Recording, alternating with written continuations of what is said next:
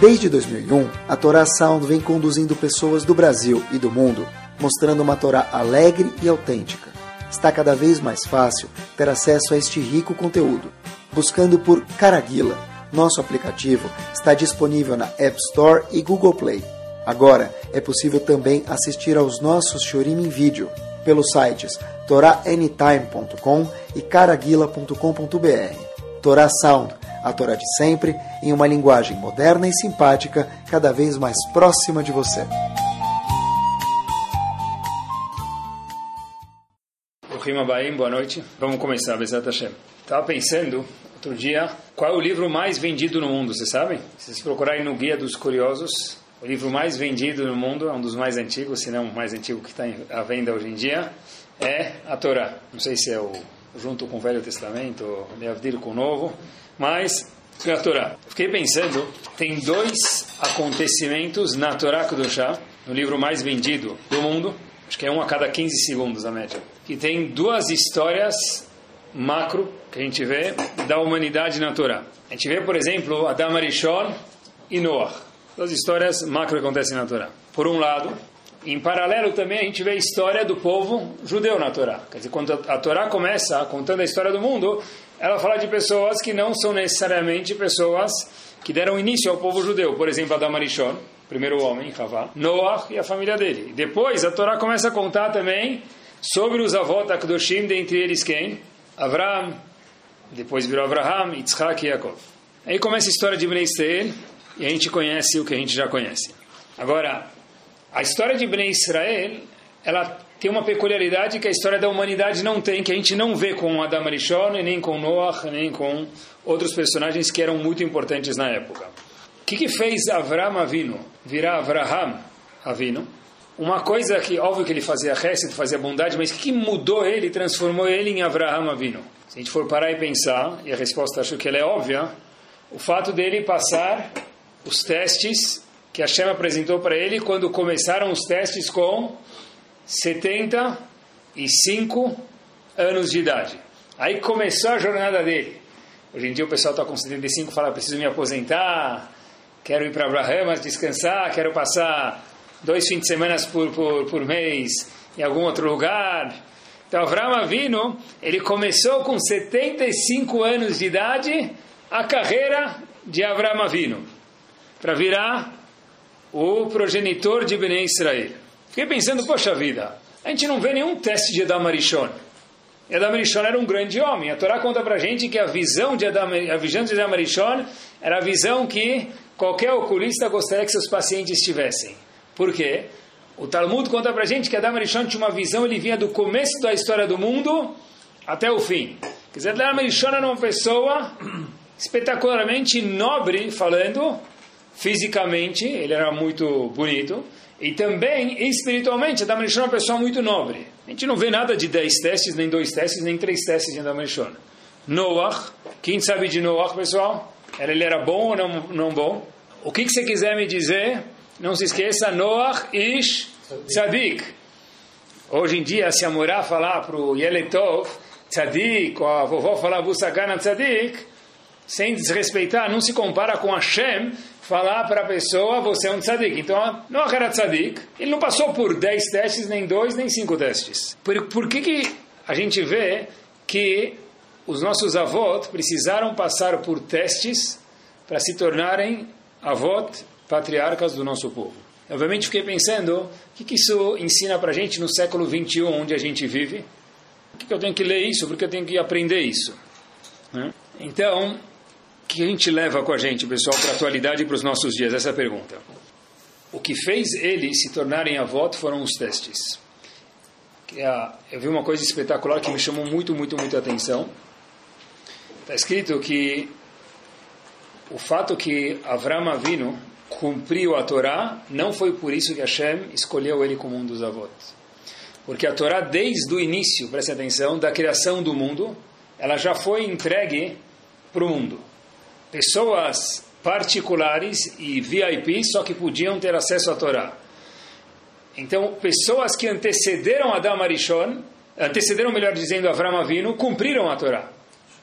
Então, o que, que Avram Avinu tinha que os outros não tinham? Olhem que espetacular. é o fato dele ter cumprido seis, eh, não 613 mitzvot, mas ter cumprido 1, 2, 3, 4, 9, 10 testes. O Ramban tem um livro chamado Emunal Bitachon, e lá ele diz para a gente no sexto capítulo o seguinte, que o que fez Avram Avinu se tornar um dos patriarcas não foi Tariag Mitzvot. Como a gente mencionou agora, eu achando dentro achei um pouco mais forte embasar nisso, mas o Ramban é um dos Rishonim, pessoal, já mencionei para vocês que o Ramban é um livro que grande parte baseado em Chokhmah, certeza, todo, e em Kabbalah também. E o Ramban diz que, na verdade, o que fez Avram Avinu ser Avram Avinu não é Tariag Mitzvot, porque 613 Mitzvot, outros personagens da mesma época e anteriores também cumpriram. Foi o fato que ele passou os 10 testes. Queria ver em relação a testes, e que tem a ver isso com a gente, tem um Midrash, que cada vez que eu olho ele me chama a atenção. Esse Midrash, quem traz ele é o Rebbe de Slonim, mas é o Midrash Rabbah. Eu vi ele na primeira vez no Rebbe de Slonim, Midrash Rabbah, em Bereshit. Ele dá um norte para a gente do que é um teste e o que isso tem a ver com a gente. Só olhem que está escrito no Midrash. Amar Avlevi, disse Ravlevi. O Midrash é como se fosse uma Gemara, um dos Tanaim. Amar Avlevi, Shtepa Amim Ktiv Lech Lecha. Está escrito duas vezes Lech Lecha em relação a Avram Avinu. Quais são as duas vezes? Primeiro a gente conhece. Lech Lecha Mertzecha, vai daqui. Primeiro dos sete de Avram Avinu é sai da sua casa. E a segunda vez está escrito Lech Lecha em referência a Avram Avinu, qual que é? Lech Lecha Eleret Samoria. Vai levar o seu filho Yitzhak para o Misbeach, sacrificar ele. Aquele único filho que você tem, é aquele filho que eu, Hashem dizendo, prometi que vai sair toda a sua descendência dele. Diz o Midrash, Veno aniodim eizochaviva. Midrash falou, estou na dúvida qual para Hashem era mais benquisto. O primeiro Lech Lechá, que é o primeiro teste, ou o último Lech Lechá? Os dois vieram com a linguagem de Lech Lechá para ensinar para a gente que existe uma semelhança entre o primeiro e o último teste. E diz Rav Levi, eu não sei qual teste para Hashem é mais seis estrelas, o primeiro ou o último. Midrash, na verdade, perplexo. Por quê? Qual é a Vamina? A Vamina, quando estuda uma, uma, uma Gemara, estuda uma é qual é o pensamento inicial? Qual é o, não tem nem pergunta aqui. A pergunta aqui não doesn't make sense. Como assim, qual o teste? Qual o maior teste de Avram Avinu? O décimo. Então, qual a pergunta, qual Lech Lechá é maior? O Lech Lechá, que foi a indicação do primeiro teste, ou o Lech Lechá do último teste? Certeza que o último teste é muito mais magro, muito maior do que o primeiro. Qual a pergunta do Midrash? Rebbe Slonim fala uma coisa curiosíssima. Ele fala o seguinte, todo mundo na vida tem dois tipos de teste durante a vida dele. Durante os 120 anos bem vividos com saúde, todo mundo tem dois tipos de teste. Um tipo de teste que a pessoa tem é, que tipo de teste? Um teste gigante. Se eu mato meu filho ou se eu não mato. Esse é o teste de Abraão Avino. E tem testes pequenos, como ó, sai da tua casa, me segue. Todo mundo tem testes grandes. Com quem eu vou casar, um teste grande. Aonde eu vou morar, um teste grande. Quem vão ser meus amigos, é um teste grande. E tem testes pequenos do dia a dia. Se o elevador atrasou, como eu vou reagir? Se o meu Uber, o meu táxi, o meu o que for, não chegar, como é que eu vou reagir? Se meu funcionário demora um pouco, como eu vou reagir? São testes pequenos. A pergunta do Midrash, olhem que bomba é: qual teste é mais forte nos olhos de Hashem quando a gente sobrepassa ele? O teste grande que acontece uma, duas, três vezes na vida ou os testes corriqueiros de cada dia? O primeiro teste de Abraão, que representa os testes de cada dia, ou os testes que a gente tem, pessoal, poucas, uma, duas, três vezes são testes grandes na vida da pessoa. Essa é a pergunta do Midrash. Não sei qual Lech Lechá é mais forte nos olhos de Hashem. Olhem que interessante a gente olhar isso. Por exemplo, o teste de Akedat Yitzhak demorou quanto tempo? Três dias. Do tempo que Hashem ordenou Avram Avinu, até terminar demorou três dias. Teste grande é, mas foram 72 horas. Já o teste, por exemplo, de Yosef com a mulher do Potifar, quanto tempo demorou? Doze anos. Ficou todos os dias atrás dele. Cada dia ela ia no shopping em Guatemi comprar uma roupa nova. Quanto mais chique a roupa, menos tecido tem. Ela ia no shopping cada vez comprar uma roupa e ela não repetia. Ela está sempre na moda. E quando o shopping saía da moda, ela ia para Paris fazer a moda. Então, a Madame Miss Egypt a mulher linda, ela estava tentando seduzir Yosef. Era um dia atrás do outro. Esse foi um teste long term. O Midrash fala, eu não sei precisar Qual teste é maior que nós temos no dia a dia? Um teste que demora 12 anos para um homem gigante como Yosef passar e não ser seduzido pela mulher do Potifar? Ou o teste de Abraão Avinu, que era muito mais intenso e mais forte, só que durou 72 horas. A pergunta do Midrash é qual que é mais precioso nos olhos de Hashem, quando a gente passa esse teste.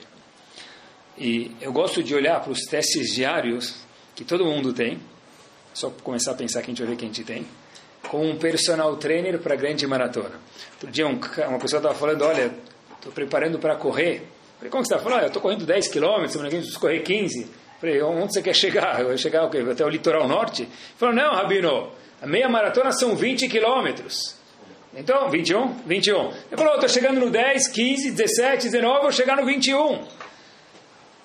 Talvez a resposta um pouquinho para o Midrash é que os testes pequenos são o personal trainer para chegar no teste grande bem condicionado. São 2, 5, 10, até chegar nos 21 quilômetros, porque não dá para correr do dia para a noite e depois de um mês para outro também não dá para correr 21 quilômetros. A pessoa precisa se condicionar. Então, os testes diários são o nosso condicionamento para os testes grandes. E quem não tem testes diários e quem não tem testes grandes são menos frequentes, mas todo mundo tem na vida dele. Eu quero dar um passo adiante com vocês, quando a gente está falando de testes, de dificuldades que todo mundo tem na vida. A Gemara em Sanedrin fala para a gente, a ideia a gente conhece, mas tem uma linha lá que me chamou muito a atenção e eu vou contar para vocês. É na página 64a, a Gemara fala para a gente o seguinte, as pessoas estavam se lamentando do Yetzerará. Falaram para Hashem e para os Rahamim, a gente não aguenta mais o Yetzerará, ele está acabando com a gente. Gemara fala que eles alegaram o seguinte fato. Quem destruiu o Betamigdash? O Yetzerará. Como assim Yetzerará? Pensei que foram os romanos. Não, não, está certo que foram os romanos. Mas quem permitiu que os romanos destruíssem? Fato que os Eudim se comportaram da forma que Hashem queria, senão nunca teria sido destruído. Então disse, disseram Rahamim, a gente caiu na mão do Yetzerará, e o Yetzerará destruiu o nosso Betamigdash. O Yetzirah fez com que milhares de Chachamim, sábios, morressem. Diz Agmará, exatamente as mesmas palavras, o Yetzirah fez com que a gente fosse para Galut, para o exílio. O está muito forte. Vocês vão lembrar Agmará agora. Chachamim falaram, temos uma ideia, só que a gente precisa da ajuda de vocês, povo. O povo falou, tá bom, a gente vai, tamo junto, hashtag tamo junto, o que, que a gente vai fazer? Ele falou, olha, três dias de jejum. O povo jejuou três dias. E aí, de repente, contam que... Contam não, está escrito na Gemara que saiu uma chama do Kodesh HaKodashim, do lugar mais santo do Betamigdash. E Ramim falaram, essa chama forte mostra o calor da Haverá, a intensidade da Haverá. Esse é o Yetzerará de Avodazará, de idolatria. Isso explica, diz a para a gente, por que, que antigamente a gente vê na Gemara que a vontade de fazer idolatria era uma vontade bomba. E hoje em dia, difícil você ver alguém passar na frente de uma idolatria e falar: olha, eu estou sendo seduzido pela idolatria. Por quê? Porque em um momento na nossa história, como diz o Talmud, cortaram as asinhas da vontade de fazer idolatria. Aí, como bons Eudim, que estavam lá do lado, falaram: opa, vamos aproveitar a promoção. É pague um e leve dois, vamos resolver o papo aqui de outra forma. O que, que eles fizeram? Olhem que espetacular. Os Eudim falaram para os Sahamim: Vamos aproveitar a promoção no seguinte sentido. Daria para diminuir o Yetzirah de sexualidade também? Rahamim falaram, se é um etratzon, se Hashem está feliz, claro que dá. Beleza. Então, paguei um, leve dois, vamos tentar. Tentaram e conseguiram. E a Gemara conta esse fato, que é conhecido por muita gente, está escrito na Gemara. No dia seguinte, a Gemara conta que havia uma pessoa que estava enferma, estava doente, e ela precisava de um ovo fresco. E não encontraram mais nenhum ovo, porque a galinha não cruzava com o galo, não nascia ovo. Por quê? Porque já que não tinha mais, etc., vontade sexual, então já não estavam mais reproduzindo. Aí eles falavam, puxa vida, assim o mundo não vai conseguir continuar a existir. O que a gente vai fazer? Então vamos voltar. Então voltaram atrás, e etc. de sexualidade voltou, como a gente conhece hoje em dia.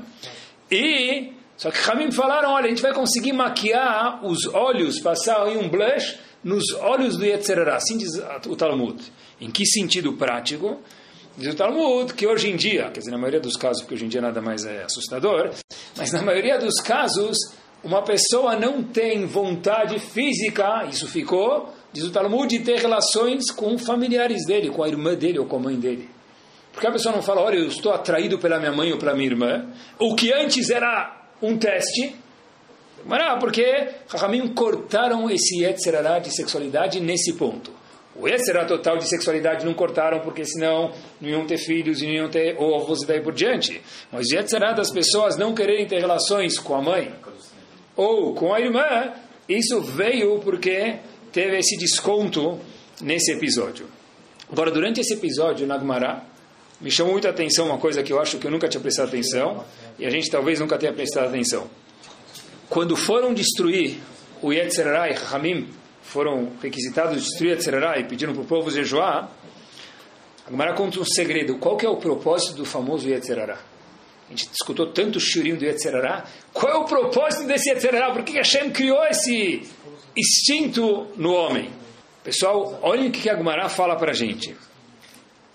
Klum, escrito na Gemara, Gemara é um raio-x do cérebro de Hashem. Porque Hashem criou Etzerará, isso é a mesma agora em Sanedrin, vou ler para vocês seis, sete palavras, Klum, Yavitlan, Elalikbule Be Igra. Hashem falou, todo o objetivo do Etzerará foi para o quê? Para dar mérito, sahar, recompensa para os Eudim. Quer dizer, quando a gente aprendeu sobre Etzerará, que ele veio para fazer a gente errar, a gente errou. Porque Agmará diz aqui textualmente, explicitamente na Agmará, Klum Yavitlan, toda a razão que eu dei, etc., Hashem falando para o povo, ela lekbule beigra, para que eles pudessem receber recompensa, nós receber recompensa, quando a gente sobrepassar os testes. Quer dizer, quando que etc. fica feliz? Se a gente pudesse tirar uma selfie com Yetzerará, de longe, porque ninguém quer ele perto, a gente mora junto com ele. Quando que ele fica feliz? Quando nós passamos o teste. O trabalho dele é fazer a gente errar. Mas a felicidade do Yetzerará é quando a gente passa o teste. Está escrito na Gemara isso? Está escrito na Gemara. Ramim fala isso em livros de Mussar, mas está escrito: Eu dei o Yetzerá para vocês, cada um de nós, esse é o melhor amigo do homem antes do cachorro, para que possamos passar os testes e receber Sahar. Para que teste? Para que teste? A gente está falando isso hoje, vamos chegar lá. Boa. Não é à toa que o começo da jornada de Bnei Israel, onde ela começa a primeira semente de Bnei Israel, onde foi germinada a primeira semente, a regar a semente na terra de Bnei Israel, onde começou, queridos? E o último, e o grande finale de Bnei Israel, onde foi? De quem começou Bnei Israel? Lech Lecha. Primeiro teste é Avram Avinu, Lech Lecha. Último teste é Lech Lecha. O todo ponto dos testes, para que testes? Qual que é? Lech, vai, anda, cresça e apareça. Suba, fique mais forte, seja mais gente. O primeiro e último teste não é por sem querer que tem as palavras Lech Lecha, vamos, vai Avram Avinu, anda, não tse. Hashem falou para Avram Avinu, sai daqui. O ponto não é sair de lá, é continuar andando. Qual o objetivo que nós temos testes? É para que a gente possa, como diz a Gemara, likbule igra, receber recompensa. Essa recompensa, meus queridos, não é no Olamabá somente. É aqui. Porque é muito diferente quando a gente olha uma pessoa, eu sempre já falei isso para vocês, a gente vê uma pessoa depois de 20, 30 anos não vê a pessoa, fala, uau, você não mudou nada. O cara fica todo orgulhoso, né? Pô, Rabino, mas nem a barriguinha não deu uma largada? Não, você está... Nem a careca não cresceu, você não mudou nada. Tá certo, fisicamente é um elogio. Mas crescimento pessoal, se, quando eu vi, vi a pessoa com 12, 15 anos, depois você vê ele com 30, 35, 40, você fala que ele não mudou nada. É que nem Deus me livre, você vê uma criança de 3 meses de idade, depois ele com 2 anos e fala ele não mudou nada. Não teve, não teve nenhum desenvolvimento. O ponto do teste não é no Olamabá, também é. Mas é nesse mundo a pessoa fala, uau, nem parece a mesma pessoa, olha como ele mudou para o bem. O objetivo do, do Yetzerará e dos testes é equivule igra, receber recompensa e a pessoa crescer. Inclusive, volto a reiterar, o Yetzerará fica feliz, ele dança, ele pula de alegria, quando? Quando a pessoa passa o teste. tentei pensar numa comparação. Como é que pode ser que ele quer que a gente... Ele faz as dificuldades, mas quer que a gente passe o teste? É muito simples. Fiquei pensando... Vocês já viram... Eu gosto muito de andar a cavalo. Faz tempo que eu não ando, mas eu adoro andar a cavalo. Já viram um teste de prova de hipismo? Que, que o treinador faz? O treinador pega o cavaleiro e o cavalo. Né? Normalmente eles são meio duros, tá bom? São meio rígidos demais, mas parece que funciona. E aí ele fala, olha, Habib, você pulou agora 1,20m. O seu desafio para amanhã é 1,30m. O que, que, ele faz? Ele aumenta 10, 10 centímetros, é muito. Ele aumenta 10 centímetros o obstáculo. E aí o que acontece? Poxa vida, se eu fosse um cara leigo, que, que eu diria? Ele quer que eu caio? Porque ele está aumentando, já passei 1,20, ralas. O que, que ele quer que eu caio com 1,30? Não. O objetivo do treinador é me habilitar pular 1,30, 1,40 até chegar em 1,50 ou, ou, ou a altura que for. O Yetzirah tem exatamente o mesmo objetivo. Aumentar a barra de altura, nossa, cavaleiro com o nosso cavalo, para que a gente possa pular. Quando que o técnico fica feliz, Habibi? Quando o cara chega a pular na meta que ele estipulou. Exatamente a mesma coisa com Yetzirah, não é contradição. Ele quer que a gente erre, ele dificulta para a gente acertar, Todo técnico de um bom profissional, de um bom ginasta, faz a mesma coisa, como mostrei para vocês. No caso do cavalo, outros exemplos são iguais. Se ele aumentar meu obstáculo, eu posso também cair. Parece que. Cair quer dizer desabar. Parece para Hashem que uma pessoa que fica vivendo parado, sem crescer, ele já está quase que fora do mundo espiritualmente. Então Hashem fala: vale o risco da pessoa crescer porque ficar parado, o não, diz Hashem, quando a gente fala em português, eu já tenho. O objetivo da pessoa é crescer na vida. A gente tem que olhar de verdade esse exemplo, pessoal. A gente vê uma criança e ela não se desenvolve no primeiro ano, a gente fica muito preocupado. No segundo ano, a gente fica preocupada. Porque depois a gente esquece de. Tem que ficar observando também se a pessoa está se desenvolvendo mesmo. Cada teste é uma adversidade, são mais 2, 3, 4, 10 centímetros para que a gente possa pular. E se meu cavalo escorregou e bateu no pau e o pau caiu, o que eu faço? Amanhã vai tentar pular de novo. Hashem fala, não tem problema. Contanto que esteja querendo crescer. Mais grave do que cair é não querer levantar e continuar indo para frente. Lech lecha, adiante, diz Hashem para a gente. Enquanto que nós, enquanto que nós estamos vivos, é porque a gente não cresceu o suficiente. Na hora que a pessoa atingir o objetivo dela. O objetivo da pessoa é pular 1,70, 1,80, 2,20, whatever, que for. É, Hashem falou, halas, medalha de ouro, vem a musiquinha, tã, tã, tã, tã, tã, você já, game over, você já vai para o próximo estágio que é o Lamabá. A pessoa já vai para o Lamabá. Nós estamos aqui para cada vez chegar mais perto do nosso objetivo e crescer. Esse é o objetivo. E de novo, se caiu, o cavalo pode quebrar a pata, mas se caiu, homem, Hashem fala, mulher, eu te dou mais uma chance, porque meu objetivo, dizendo Hashem, maiúsculo, é lech lecha, sempre estar em crescimento. Igual nós gostamos dos nossos filhos, falar mais, tá bom? Porque às vezes eu vejo uns pais aí um pouco, fico um pouco assustados. Mas igual nós gostamos dos nossos filhos, mais de que a gente gosta dos nossos filhos, Kadosh Baruch Hu gosta da gente. Agora, qual a diferença, pessoal, entre amor e mimo? Qual a diferença entre amor e mimo? Eu gosto do meu filho. Não, mas ele é muito mimado. É uma linha tênue. Qual a definição entre amor e mimo? Amor é obrigatório e mimo é ruim. Qual a diferença entre amor e mimo? Fiquei pensando. Eu acho que amor pode ser para um filho, pode ser para um casal. É eu saber escutar alguém. Se eu gosto de alguém, escuto. Se eu gosto dele, eu abraço meu filho. Isso é amor? Se eu, se eu amo meu filho, eu entendo ele. Mimo é fazer por ele. Querem ver? Se eu vou encobrir os erros do meu filho, da minha filha, é porque eu não gosto deles. Não é amor, isso é mimo. A gente pensar isso mesmo. Quando a gente fala, olha que filho mimado. Quer dizer, filho mimado, ele não faz nada sozinho. Ele, eu preciso apagar a lição dele com a borracha porque está mal apagado para ele fazer.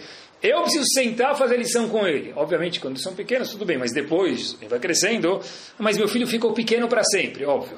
Porque se desamarrou o sapato dele, eu preciso abaixar para amarrar o sapato dele. Isso não é amor, isso é amor. Arte cria amor e amor. A diferença entre amor e mimo, amor é dar atenção. Amor é cuidar dele. No momento que eu começo a fazer por ele, como é que meu filho vai crescer? Amanhã ele vai ter uma adversidade na vida, um obstáculo na vida que a gente está falando hoje à noite. Ele vai ligar para Ima, está com 22 anos na faculdade, Ima, o, a pessoa que quer fazer trabalho comigo não, não, não, não, pode. O que, que eu faço agora no trabalho da faculdade? Meu patrão falou tal coisa para mim, o que eu faço? A Bibi, sei lá, se vira. Por quê? A diferença entre amor e mimo, amor é ajudar, mas nunca fazer por ele. Por exemplo, se eu gosto do meu filho e meu filho faz uma bagunça na escola, qual que é a minha reação? Eu posso falar para ele, acho que eu também fiz bagunça, mas quando eu fazia bagunça, eu tomava umas na cabeça, faz parte da vida. Pronto. Ou eu posso ir na escola, brigar com o coordenador, brigar com o diretor, brigar com o governador e falar: quem é você para fazer tal coisa para o meu filho? Como assim? Essa é a diferença entre amor e mimo. Amor é eu entendo você, mas você vai tomar suas consequências. E mimo é o que, meus queridos? Eu vou agora proteger você por uma coisa errada que você fez. É simples demais isso. Como que a gente aprendeu a andar de bicicleta? Eu nem lembro mais, eu lembro, tá bom? Tinha duas rodinhas, depois tinha uma, depois quando a gente foi ver, não tinha mais nenhuma rodinha e a gente já estava andando. Calçada. Agora, antes não tinha faixa de bicicleta, era na calçada, claro. Agora, olha que interessante. Prestem atenção junto comigo, queridos. Atenção. Como eu aprendi, nós aprendemos a andar sem rodinha. Porque alguém tirou uma rodinha e, e a gente caiu. De repente alguém tirou uma segunda rodinha, a gente caiu, a gente viu que a gente estava andando. Se nossos pais tivessem segurando nossa bicicleta, ou quem ensinou a gente toda a vida, até hoje a gente estaria andando com duas rodinhas. E tem filhos de 22, 25 anos que andam de duas rodinhas na vida sempre. Por quê? Abu Sakana. Abu Sakana pode fazer. O problema é fazer pelos filhos. Fazer pelos filhos é mimo. Gostar dos filhos deve. Eu vi uma história bomba que ilustra isso melhor do que qualquer coisa. Eu fui na casa de um colega, outro dia, e aí ele me contou uma história que é 100% verdadeira. Eu falei, você é o cara. Pessoal, olhem só essa história mil por cento verdadeira. Uma única introdução é que aconteceu com brasileiros fora do Brasil. Precisa saber isso para entender a história, tá bom? História mil por cento verdadeira. Reuven, que o nome dele é tudo menos Reuven, mas a história é mil por cento verdadeira de novo foi passar alguns dias, num tour um pouquinho mais chique na Europa, com a família, nas férias. Uma das paradas da família foi Suíça. Passeando na Suíça. Passear. Até que de repente o pessoal estava longe das lojas, onde tinha, eles precisavam ir no banheiro. Um falou para o pai, quero ir no banheiro, falou para a mãe, quero ir no banheiro. Aí de repente é meio contagioso, eu também quero, eu também quero, todo mundo queria, eu quero, nós queremos, vós querais, culano quereremos. E a gente quer ir no banheiro, não tinha banheiro. O que, fizeram? Procuraram lá uma miragem, eles veem na frente deles, aquele hammam portátil. Sabe aqueles banheiros portáteis? Havia um banheiro portátil, então não sabem se era miragem, se era verdade, já, e entraram. Então eles chegam na porta e vê, tem que colocar uma moedinha lá para entrar. Um, quanto que custa o ingresso para entrar lá dentro? Cinco francos suíços. Mais ou menos uns 20 reais hoje. Então, é uma família lá. Entrou primeiro no hammam, entrou no banheiro, e aí, com bons brasileiros, o que, que eles falaram? Deixa a porta aberta. Então saiu o primeiro, e sem pagar os segundos cinco francos suíços, entrou o segundo membro da família, Sakrelbab, fechou a porta. De repente, estão esperando o próximo sair. Eles escutam de fora o cara que está dentro batendo na porta, desesperado. O que aconteceu? Pessoal, eles começaram a abrir a porta e não abria. Como é que vai abrir a porta de novo? Shemit Nadev, mais cinco francos suíços. Eles colocaram cinco francos suíços para tirar o cara, quer dizer, no fim não economizaram nada. O cara saiu completamente molhado do banheiro. O que aconteceu? Os banheiros lá e são, não sei se são todos, eles são autolimpantes. E aí o cara fechou a porta e cai esguicho de produto de limpeza com água, produto químico. O cara saiu de lá molhado e não economizou os cinco francos suíços. Isso é mimo, galera. É fazer pelo outro. É fazer pelo outro. Amor é gostar do outro. É o seguinte, quando eu quero, tem coisas na vida, todos nós talvez faríamos isso, né? Agora a gente mais fazer que sabe que o custo vai ser maior, mas... Por 5 euros. Por 5 euros, 20 reais. 5 francos. 5 francos suíços. Todos nós, queridos, às vezes temos alguns testes que custam para a gente 5 euros, emocionais ou financeiros. Ah, deixa eu tentar burlar. Tem coisas na vida que a Hashem falou, Habibi, você precisa disso para crescer. Não dá para ficar cada vez escondendo embaixo do tapete e deixando o teste passar por cima. Ou a própria pessoa se esconder dos testes que nós temos, adversidades diárias que a gente tem no nosso dia a dia. Depois que passa o teste, é engraçado. Ele me contou, todo feliz. Tenta imaginar o cara saindo de lá molhado na Suíça, pessoal com produto químico e água, né? Tem a vergonha. Mas tudo bem. Agora, não dá para pular alguns cinco francos que a gente tem na vida. Tem coisas que a gente precisa passar por elas. Eu não gosto de chamar isso de sofrimento, porque aí fica meio chato. Nem adversidade. Eu chamaria isso de oportunidades de crescimento. Se a gente olhar, estou falando comigo mesmo, para cada desafio que a gente tem na nossa frente, vai, palavra mais bonita. É, mas a adversidade fica um pouco difícil. Tá bom, desafio, adversidade. Trocar essa palavra por oportunidade de crescimento fica uma coisa mais bonita e mais motivante para a gente. E Rahamim enxergam isso assim mesmo. Olha que interessante, a Gemara fala para a gente em Erechim, uma das Gemarot, chama Erechim, na página 16b. Adeichan tachlita isurim. Até onde, essa tradução, a gente considera uma dificuldade para a pessoa, uma adversidade para a pessoa. A gente vai ver daqui a pouquinho por que, que a Gemara quer saber, o que, que muda a definição de adversidade. Mas por que, que me conta, o que é uma adversidade? Pergunta a Gumara. Então a Gumara traz duas, três opiniões. Rabi Lazar diz, sabe o que é uma adversidade? Qualquer lugar no mundo, qualquer século. Quando você manda a roupa no costureiro, eu vou traduzir para os nossos dias, vai. Você vai no shopping comprar uma roupa, homem ou mulher, indiferente, ou leva os filhos. E aí, depois conseguiu achar 15 minutos à tarde livre entre o mandarim o chinês, e o balé, e a prova de recuperação, e a aula que teu filho tinha, você levou ele no shopping. E aí você vai comprar um terno para ele, uma calça, uma camisa, alguma coisa que precisava arrumar. Aí você faz a barra, e de repente chega em casa, teu filho fala: Eu não vou de novo experimentar a roupa no shopping. Ele já experimentou, colocou o alfinete em cima, embaixo, de um lado do outro. Não tem o que errar. Chega em casa, coloca a calça e ficou um pouco larga, um pouco apertada. Tem que voltar no shopping com o filho. Isso é chamado uma adversidade. Sério? É. Tem lech grande e lech pequeno. Talvez seja um lech diário. Zagmará que mais adversidade, outro exemplo que a Gemara traz é quando a pessoa coloca uma roupa do avesso, está dormindo cedo, acordando tarde, está dormindo tarde, acordando cedo, cedo, ela precisa tirar a roupa e recolocar, isso é chamado uma adversidade, uma oportunidade de crescimento. Rava traz uma outra opinião, última que eu vou trazer para vocês. A pessoa precisa de duas moedas. Vai tirar 20 reais do bolso, duas notas de 10, por exemplo. Ele vai lá e tira três. Então o que ele precisa fazer agora? Devolver uma no bolso. Ai, razito. Coitado, né? Agora devolver 10 reais no bolso. A gente vai escrever no meu pequeno diário hoje à noite. Tive uma adversidade, tive que colocar a mão no bolso de novo. A gente não acha isso uma adversidade, mas o Talmud diz que isso é um teste. Para ver como a gente vai reagir. Agora, por que é importante saber qual a definição de uma adversidade? Então, olha o que a Gumarala fala para a gente, porque a Gumarala fala o seguinte: uma pessoa que passa 40 dias sem ter adversidade. Diz o Talmud, já defini para você o que é adversidade, Eudi.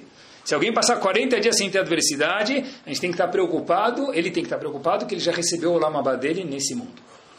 Uma pessoa que passa 40 dias sem adversidade, trouxe para vocês três definições do Talmud do que é adversidade, essa pessoa talvez recebeu o lamabá dele nesse mundo. Então, fica feliz quando a barra vem errada, quando tira 20 reais, era para ter tirado 10, e so on. Agora, eu fiquei pensando, poxa vida, se eu for no alfaiate melhor, isso não vai acontecer. Se eu agora, depois dessa Sagmará, começar a contar minhas moedas ou minhas cédulas antes de tirar do bolso, isso não vai acontecer. Se eu for mais cuidadoso de manhã, eu não vou colocar a minha camiseta de ponta cabeça. Então quer dizer que eu ganhei meu lamabá, meu mundo vindouro nesse mundo? É assim diz o Talmud. Pessoal, não adianta ir no melhor alfaiate, não adianta colocar a mão no bolso, não adianta. A Shem está falando, Habibi, você não entendeu nada. Não é o alfaiate que é o culpado. Não é sua mão que é a culpada. Sou eu que estou lhe mandando mais 10 centímetros na prova de piso para ver se você consegue se condicionar agora para ir da medalha de bronze para a medalha de prata. O que, que são testes para o nosso dia a dia? E a gente sempre procura isso. Quer ver? Quem faz um pouquinho de musculação, está na academia levantando bíceps, sei lá, 4 quilos, está pegando os pezinhos, o que for. Tá bom? Se eu estiver muito fraco, vocês me desculpem. Qual o objetivo dele agora amanhã? Semana que vem, o mês que vem? Cinco, seis. Por que ele não fala me dá três? Porque quando ele levantar três, a mão dele já vai sozinha, levanta e abaixa, não tem mais graça. A gente procura dificuldades. É assim mesmo. Né? Então olha que interessante. Quando a pessoa. Fiquei pensando comigo mesmo, estava preparando o shiur. Imagina a pessoa. Espero, já aconteceu comigo, me permitam, desculpem a indelicadeza. A pessoa fala, poxa vida, correu para estacionar o carro, chega na hora de minhar na sinagoga, às vezes minhar é cedo. Ele chega no Knis, hora do minhar, ele sente vontade de ir no banheiro. Ele tem duas opções agora. Ou ir no banheiro e depois rezar, que é o certo. Ou rezar querendo ir no banheiro, que é o errado.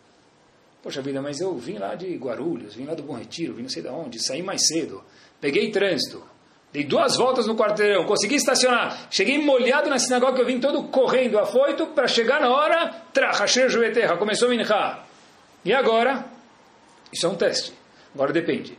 Se eu pensar que meu objetivo na vida é rezar com minyan, o que, que eu vou fazer? Rezar com minyan. Se eu pensar que meu objetivo na vida é ganhar os testes, e o que Yetzirah vai ficar feliz quando eu ganhar, quando eu mencionei antes, como eu mencionei para vocês antes, que eu vou fazer? Eu vou ir no banheiro, vou rezar depois, sem minyan. Porque isso é o certo. A gente não veio no mundo para rezar com minyan. A gente veio no mundo para ganhar os testes. No caso do exemplo que a gente citou agora, Hashem vai ficar muito mais feliz se a pessoa for no banheiro, que é um teste, quando a gente queria estar rezando com minyan. Se eu chegar em Arvit, eles já vão estar em Shaharit. Aí é chato. Mas é isso que Hashem deu para a gente naquele dia para ver quantos centímetros a gente consegue crescer naquela prova. Então, cada teste que a gente tem, a gente passa, é um ponto positivo. Hoje em dia não tem mais isso na escola, mas é um ponto positivo no histórico da pessoa. Marido com esposa é um ponto positivo, esposa com marido também. Só está no semáforo, faço questão de exemplificar, e aí de repente é o quarto carro da fila, abriu o semáforo, o primeiro carro não anda. Obviamente, o que ele estava fazendo? O Facebook, eh, Instagram, WhatsApp, WhatsApp, ele estava atualizando tudo. Aí, de repente, quando ele decide andar, passa o primeiro, o segundo, o terceiro carro, trach, fecha o semáforo. O cara que estava mexendo, a mulher que estava mexendo no celular, o que acontece? Ela passou e eu fiquei atrás.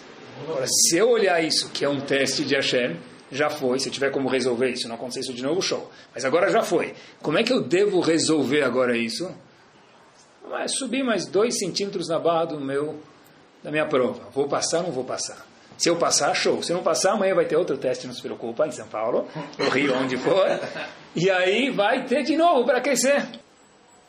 Me chamaram para reunião na escola dos meus filhos.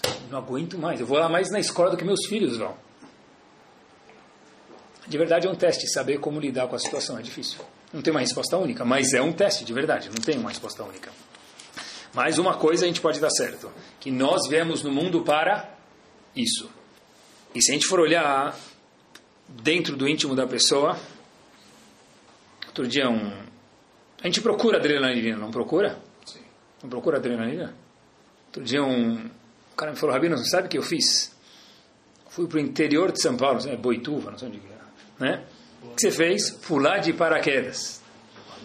Uma vez eu vi o avião que leva as pessoas estava uma vez num lugar e eu vi o avião que leva. Pessoal, é, é um avião, não é monomotor, é monoventilador. É, um, é, um, é uma hélice que tem na frente, é um ventilador que tem na frente, é motor de Opalas. Opalas e Chronolibrachá.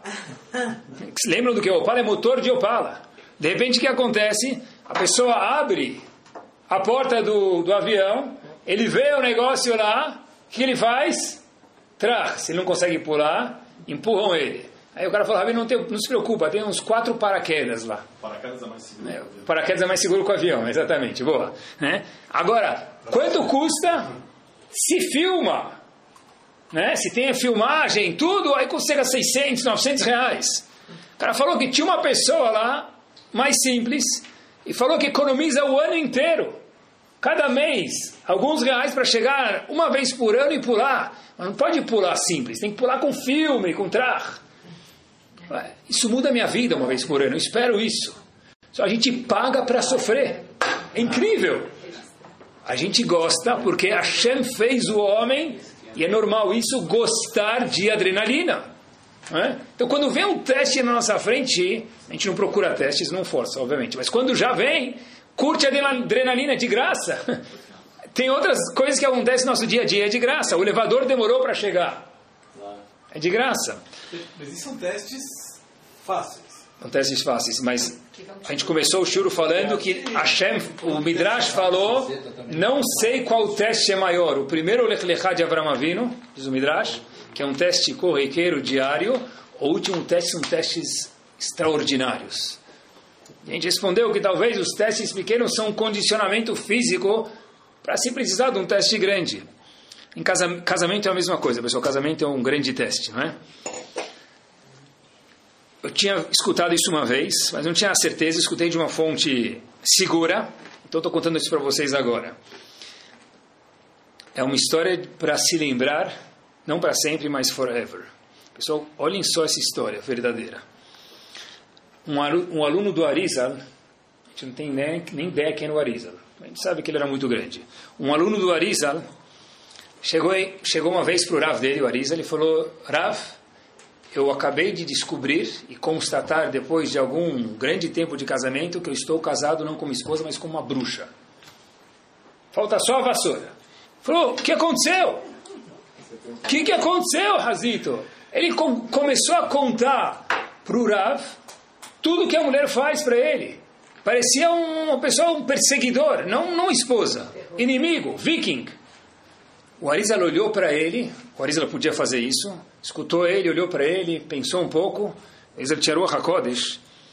O Arizal falou o seguinte, olha, Habibi, você, no Gilgul passado, na vida passada, foi muito mal com sua esposa. O seu tikur Qualquer, qualquer semelhança aqui não, é mera coincidência, hein? Qualquer, qualquer semelhança é mera coincidência. O seu tikkun, o seu conserto, Sma, qual que é? Qual que é? Passar na mão dessa mulher e com isso você vai ganhar o seu lamabá. De repente, nosso grande amigo Reuven, aluno do Arizal, volta para casa. Oi, oi, oi, oi, oi, ambismah. Ele está todo feliz. Aí a esposa dele falou: O que, que você quer comer? Ele falou: Jadra. Ela foi lá e fez feijoada para ele. Aí ela estava pronto para ele ver ele bravo. Ele começou a falar: Oh, Shiak, Boreme Nemesonot. Comeu, todo feliz. Aí ele falou: O que, que você quer fazer agora? Puxa, de sobremesa, você quer tomar alguma coisa? Ele falou: Claro, está muito calor. Me traz um leite gelado. Ela foi lá e trouxe lá para ele chimarrão. Ele falou, aí ele começou a dançar de novo. Aí a mulher falou para ele: O que, que aconteceu com você? Até agora, todo dia você ficava chateado? Você está feliz com que eu estou azucrinando sua vida? Ele falou para ela, você não sabe. Eu fui no Arizal, ele contou para mim que você é meu ticuna, eu vou ganhar uma babá com você. Aí a esposa falou, como assim? Ganhar meu lamabá, que você escutou? Aí falou, o que você quer de sobremesa? Ele falou, torta de morango. Ela vai lá na, geladeira, pega a torta de morango e serve para ele. O que, você quer agora? Ela falou, puxa, agora estou cansado, quero paz. Ela fecha a porta, liga o ar-condicionado, desliga a luz. Falou, o que aconteceu? que, que mudou do dia para a noite? Ela falou: Olha, você acha que você vai ganhar o Lamabá por causa de mim? Eu vou deixar você feliz para você não ganhar o Lamabá. Esse aluno voltou para o Arisa e falou: Ah, estou frito. Agora minha esposa está me tratando bem e eu não vou mais ter o Lamabá. Mundo vindouro. O Arisa falou para ele: Pessoal, prestem atenção. Não vai mais ter mundo vindouro? Claro que vai ter. Falou: Mas como, Rav? O senhor acabou de me explicar que eu precisava sofrer na mão dela. Olhem só o que a Arizala falou para ele. O fato que você ficou feliz quando ela começou a azucrinar sua vida quando você voltou para casa e você recebeu os isurim, as adversidades, os desafios com a Havá, com amor, isso por si só foi uma capará para você, ela pode te tratar bem agora e você ainda assim vai ganhar seu Olamabá. Pessoal, que bomba! Dar um sorriso para as adversidades que vêm na nossa frente, não procurar, não ir atrás, mas quando já vem, porque Hashem fala, eu confio que você consegue pular esse obstáculo. fiquei pensando na prática para mim mesmo, o que quer dizer receber as adversidades com amor? Quando um pai tira uma rodinha da bicicleta do filho e a gente faz o quê? Cai. Mas depois o filho fica feliz porque ele entendeu que isso é para ele poder andar de bicicleta. Com a, mesma, com a gente é a mesma coisa. Então isso aconteceu comigo mesmo, tá bom? Estava na indo visitar um amigo meu, no escritório dele, estava indo estudar com ele. De repente eu olho o tinha um carro um pouco mais antigo, tá bom? Eu olho o botão da temperatura e estava lá, parecia que estava cozinhando o chunt. Estava no máximo. Estava no meio da avenida, tudo parado, e o carro começou a ferver. Em 12 segundos, pessoal, eu fiz mais ginástica, eu comecei a, comecei a subir o sangue. Vi começar a borbulhar o capô do carro. Falei, o que, que eu vou fazer com esse carro aqui? Eu olho para a direita e tem uma concessionária BMW. Falei, uh, Hazako Baruch. Mas eu falei, se eu entrar com meu carro velho na concessionária BMW, eles vão me jogar fora. Bom, eu falei, é a única opção que eu tenho. Entrei na calçada, e aí o, o guarda-belo lá que estava lá, o mecânico, estava aberto, durante o dia, falou para mim, olha, Habibi, não falou Habib, mas ele falou, vai para lá. Eu falei, meu Deus, por favor, me aceita aqui, vai, é, sou gente boa. Ele falou, não, não, sai do sol que seu carro vai explodir aqui, vai para a sombra. Eu fui na sombra, e aí veio o mecânico da BMW, eu falei, meu, nesse, ele é uma vida, você. O que ele veio fazer com o meu carro de 20 anos atrás? Tudo bem, ele veio, abriu o capô, errado, começou a borbulhar, ele falou, doutor, sai de perto, deixa esfriar, que se eu mexer aqui, nós dois vamos, vamos explodir aqui. Ele voltou depois de 10 minutos, abriu devagarzinho lá com jeito, tal, jogou água, não sei o que ele fez, encheu o, o compartimento de água. Ele falou, o senhor já abriu aqui? Eu falei, Habib nem sabia que tinha motor aí dentro. Pensei que só se colocava gasolina e trocava óleo no carro. Aí ele falou, tá bom, agora o senhor pode andar que das duas uma, ou não vai acontecer mais nada, ou vai explodir, mas provavelmente não vai acontecer mais nada. Eu falei, beleza. Eu estava aqui perto do bairro de Genópolis, então visitei esse meu amigo, sentei, estudei com ele uma hora, e continuei vindo para Higienópolis. Eu chego exatamente na Alameda Barros, na subida da Alameda Barros. Aí o, o do botão Kadosh, Kadosh, Kadosh de temperatura, ele sobe para o máximo de novo. Eu falei para ele, por favor, aqui no bairro não vai fazer isso comigo. Na, na avenida lá que eu não conheço ninguém, tudo bem, mas aqui no bairro, e o negócio começou a cozinhar, a pessoa dá um desespero. Primeira coisa que eu fiz é ligar para minha esposa. Eu falei, Deck, o que eu faço com o carro? Está borbulhando aqui. Ela falou, Ri, deixa o carro aí, joga essa lata velha no lixo. Já deu. Aí eu falei, mas não dá nem para deixar aqui, está no meio da, da rua. Eu falei, Hashem, por favor, eu não sei porque você me deu esse teste, mas falou, me ajuda. Pessoal, dito e feito. Se a gente recebe o Sirim Berravá, naquela vez, eu fiz isso, cheguei na São Vicente de Paulo, uma esquina depois, que o negócio ia explodir, o pessoal estava morrendo de medo, tinha uma vaga para estacionar lá na frente. Eu desliguei o carro, liguei para o seguro, falei, leva para onde você quiser, só me tira, por favor, esse carro da minha frente que eu não passe mais vergonha. É isso aí. Apareceu o teste na frente, é difícil, a gente não está esperando, já está aqui. Como a gente vai resolver isso, Arisa? No momento que a gente recebe o teste com a Havá, com amor, uma vez que já veio, eu não vou procurar, e não vou mais usar o carro, obviamente, mas o que, que a gente faz? Aí precisa receber Beavá, falar, Hashem, eu entendo que você me mandou. A gente estava falando de Shalom Bait, eu não, eu não gosto desses uh, WhatsApp que ficam mandando, mas uma pessoa mandou o melhor, melhor, melhor, melhor, melhor segredo de Shalom Bay para o mundo, já que a gente está falando de adversidades, pessoal. Falou, a música que vai mudar, devem ter escutado, a música que vai mudar o seu casamento e o seu Shalom Bay. E o cara começava a cantar assim, Atzodeket, Atzodeket, você está certa. É isso aí. Às vezes, não falem sempre, mas às vezes o marido tem que falar para a esposa, a esposa para o marido também. Atzodeket, masbut, mishiberah, amen keniratzor. É parte do teste, Arisa, talvez esse é o nosso tikkun, galerinha. Né? Eu ainda mostrei a musiquinha para minha esposa, sabe o que ela falou? Você tem razão. Eu fiquei feliz. Falei para ela, falei para ela, olha que está escrito que é o seguinte, Shalom Bay Tatsodek, você está certo. Ela falou, é, é verdade, você tem razão. Tá bom, nessa vez eu tive razão. Só para terminar, tem que imaginar que tudo, imaginar não, porque é verdade isso Messilat Sharim para a gente, e tudo que acontece na nossa vida é Mina Shamaim de verdade. Não capará. É, é, é capará, mas às vezes, nosso faradim especial, a gente fala capará. Pergunta para uma criança, o que quer dizer capará? O que ele vai falar? É, desgraça. Tipo, desgraça. Só capará não é desgraça. Capará é Eu entendi que isso é Minashamai e bola para frente. Mas não é bola para frente que a gente está aprendendo hoje. É, é uma chance de eu pegar um trampolim e, puf, crescer um degrau. Quando a gente corre, eu não gosto de correr na esteira, mas quem corre na esteira, se viesse um bisavô e olhasse a pessoa, que ele ia falar para a pessoa? Mas não, o cara corre, corre, corre e não sai do lugar. A esteira vai para trás, cara vai para frente, desliga e vai embora. O que a gente responde para ele? Você não está entendendo nada. Eu não estou querendo sair do lugar, eu quero fazer ginástica, esse é o propósito. Exatamente a mesma coisa. Exatamente a mesma coisa. A gente aqui não é, não é para ir para algum lugar.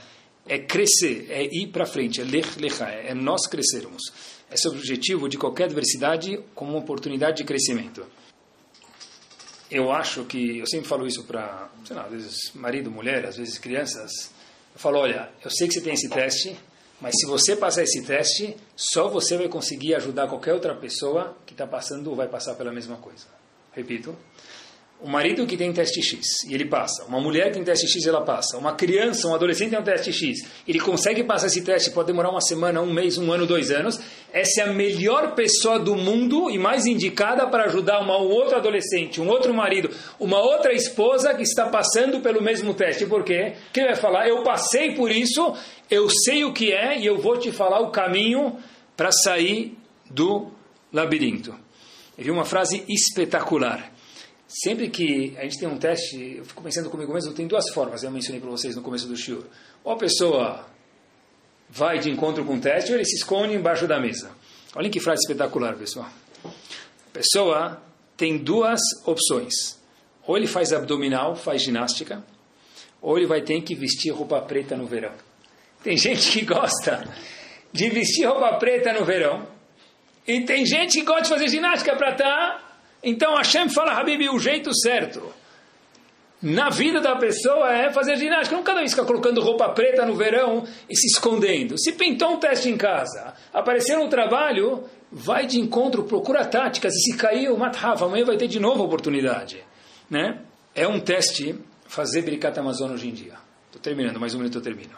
É um teste fazer Birikat Amazon hoje em dia. Todo pão tem que ser mesonot. Não existe mais pão amotzi é um teste. Não existe mais pão motzi. A motzi e barmenan é a mesma palavra hoje em dia. Lo aleno motzi é a mesma palavra. Chaz shalom.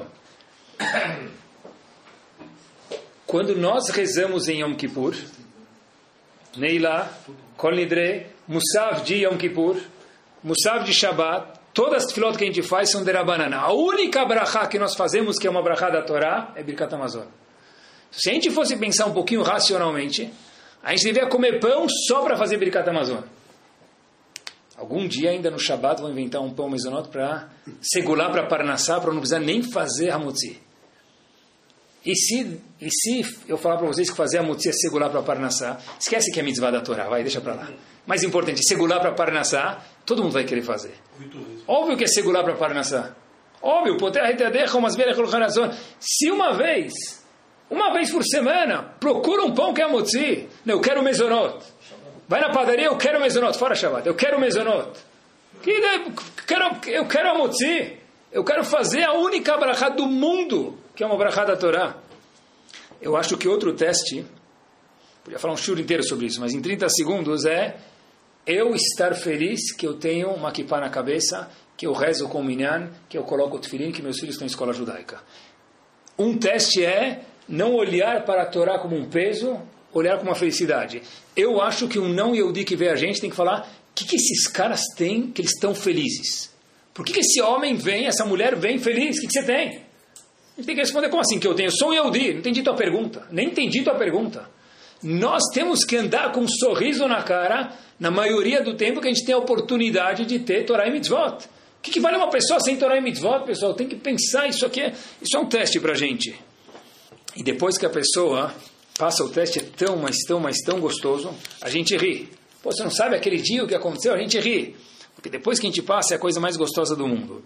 Lembrar que todo teste que a gente tem nas nossas vidas é chamado em hebraico Ashgaha Pratit. Por que, que duas pessoas não têm o mesmo teste? Porque Hashem só manda o teste para a pessoa que ele consegue naquele momento passar. Ninguém recebe um teste igual o outro, porque cada pessoa é diferente e a pessoa naquele momento consegue passar. Então quando o Baruch falou, Habibi, se você agora está passando um teste nesse momento de 1,60m, e teu amigo de 1,20m, o seu teste é mais difícil, mas é porque nesse momento você está bem mais musculoso do que ele e você vai conseguir crescer com isso. Que Bezat Hashem a gente possa encontrar Hashem nos nossos testes, crescer, queridos, e que Bezat Hashem todo mundo veja em cada adversidade uma oportunidade de crescimento e que a gente possa cada vez estar crescendo e Bezat Hashem ganhar nas nossas Olimpíadas diárias uma medalha de ouro. Amém. Torá Sound, desde 2001, aproximando a Torá dos Yehudim e de você.